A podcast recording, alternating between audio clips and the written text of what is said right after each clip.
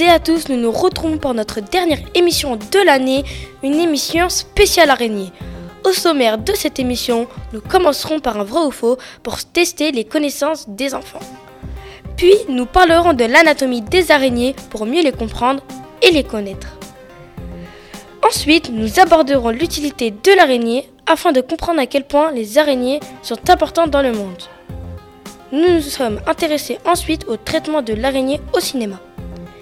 Pour conclure, nous vous présenterons deux grandes personnes que nous avons eu la chance de rencontrer et qui ont changé notre regard sur les araignées. Sans plus tarder, nous commençons par le vrai ou faux de notre spécialiste du jour, Aymen. Bonjour Aymen. Bonjour Kenza. Écoutons la première question. Alors, de quelle grande famille font partie les araignées? Euh, les insectes?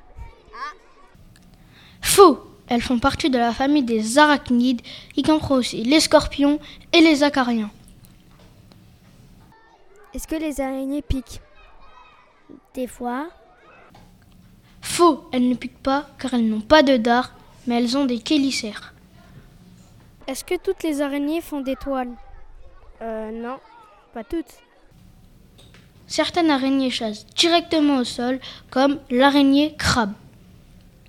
Les araignées tissent leur fil de soie par leur abdomen ou par leur bouche Bah, par leur abdomen?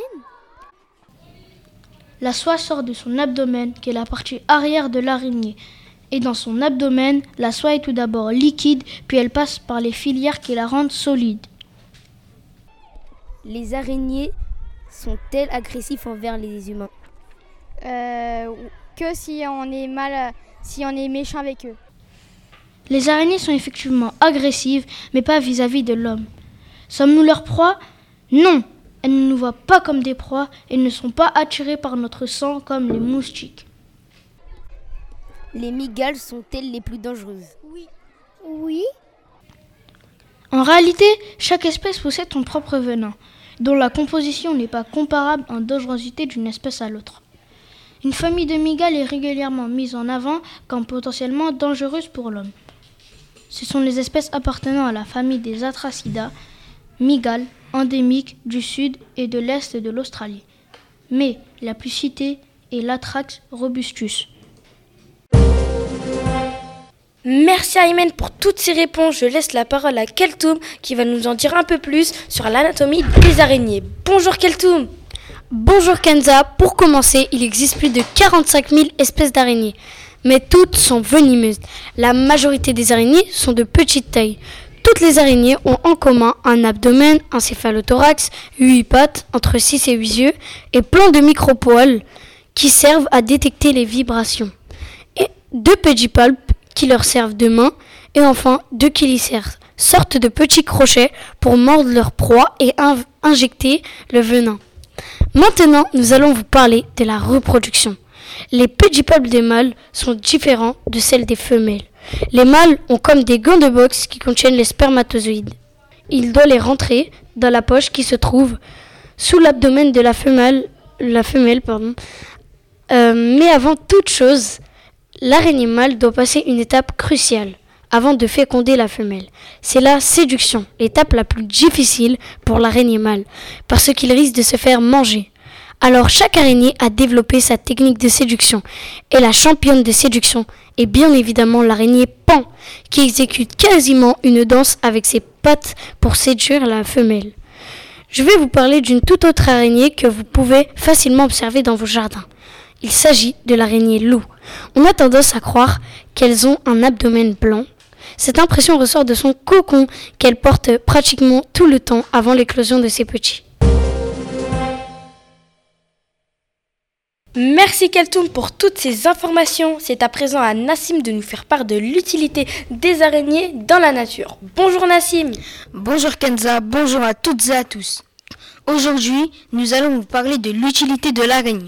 Les araignées sont carnassières. Elles jouent un rôle indispensable dans le contrôle de la population d'insectes en s'attaquant aux plus nombreux d'entre eux, tels que des papillons, de- des mouches, des moucherons, des pucerons ailés, des abeilles, etc. Bien qu'elles soient des prédateurs généralistes susceptibles de manger quiconque croisera leur chemin, les araignées attrapent régulièrement des organismes nuisibles, voire des insectes porteurs de maladies comme les moustiques. Ces arachnides sont généralement discrets et les araignées que vous rencontrez ne sont ni agressives ni dangereuses pour l'homme. Elles peuvent même offrir leur service en dévorant des parasites et certaines mangent même d'autres araignées. Tuer une araignée supprimera un chasseur important de votre maison. Il faut savoir que les araignées mangent environ 400 millions de tonnes d'insectes par an dans le monde. C'est dire le rôle essentiel qu'elles jouent dans la nature.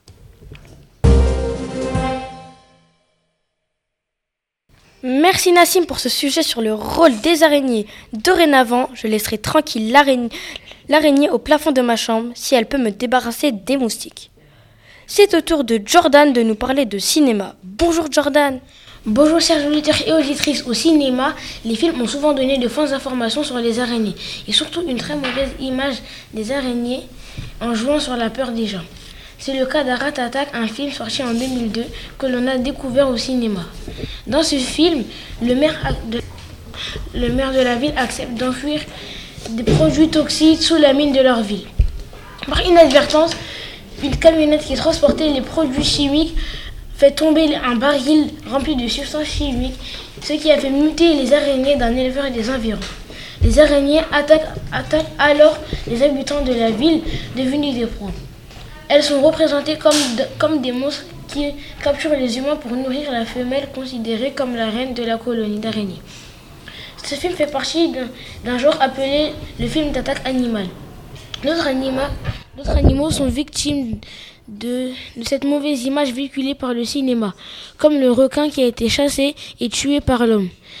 Suite à ces, à ces films comme la célèbre saga des Dents de la Mer du très célèbre réalisateur Steven Spielberg. Il faut garder à l'esprit qu'il s'agit d'un cinéma de divertissement et que cela ne reflète en aucun cas, en aucun cas la réalité.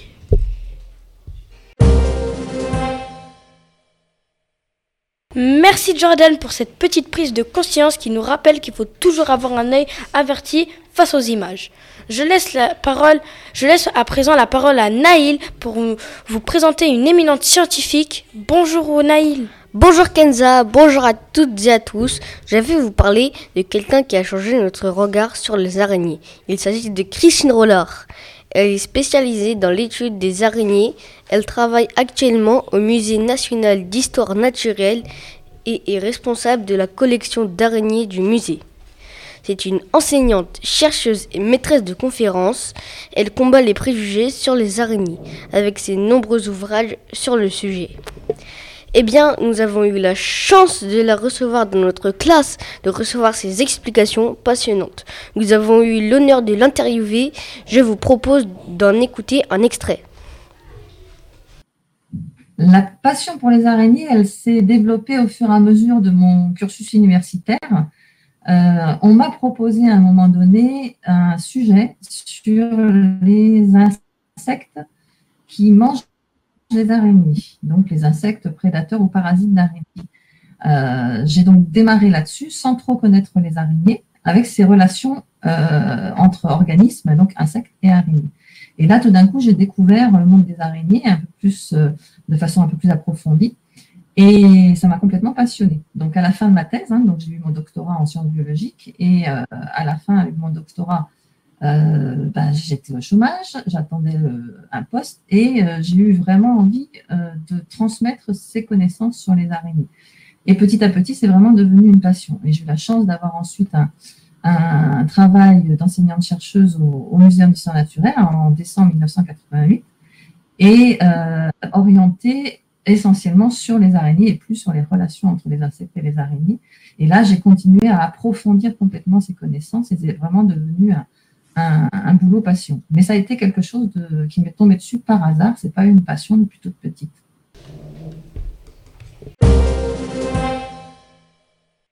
Merci Naïl. Well va maintenant vous présenter une deuxième personne qui a contribué à changer notre regard sur les araignées. Bonjour Well. Bonjour Kenza, bonjour à toutes et à toutes. Je vais vous parler de Mathilde Lebossi, une artiste que nous avons rencontré lors d'une exposition à la médiathèque de Tremblay en France. Dans cette exposition, Mathilde met en scène tout un petit monde d'araignées. Certaines personnes ont, ont peur, voire sont phobiques de ces petits animaux, ce que l'on appelle l'arachnophobie. Eh bien, cette exposition, c'est l'occasion de parler de la peur de l'inconnu. Mathilde a humanisé les araignées pour nous faire rire et en avoir moins peur.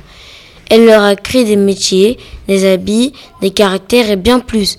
Le tout avec un sens du détail à faire, à faire plonger les visiteurs dans, dans l'univers de ces petites araignées. Cette exposition s'adresse à tout le monde, les petits comme les grands. Il suffit juste de s'ouvrir à la fantaisie et à l'humour.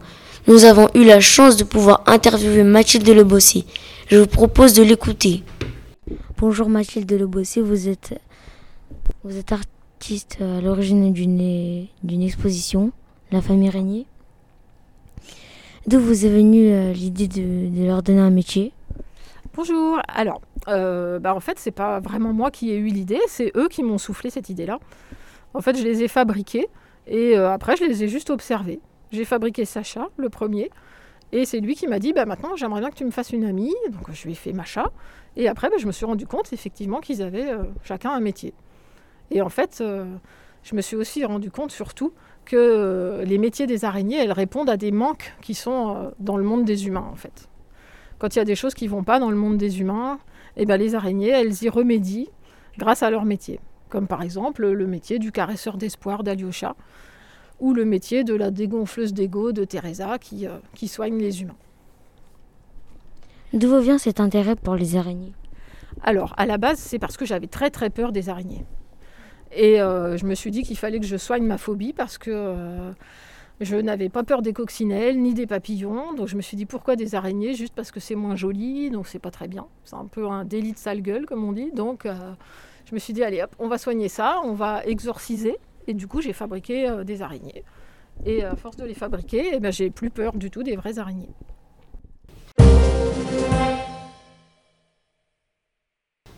Merci Well pour cette interview de Mathilde Lebossé. C'est déjà la fin de notre émission, la dernière de notre année de CM2. Nous espérons que vous aurez appris plein de choses et que vous aurez un peu changé d'avis sur les araignées. Comme le dit Victor Hugo dans son poème, les araignées ne sont que les tristes captives de leur guet-apens. Nous remercions toutes les personnes qui ont aidé à mieux comprendre ces petits animaux. Nous vous souhaitons à tous de bonnes vacances. Ciao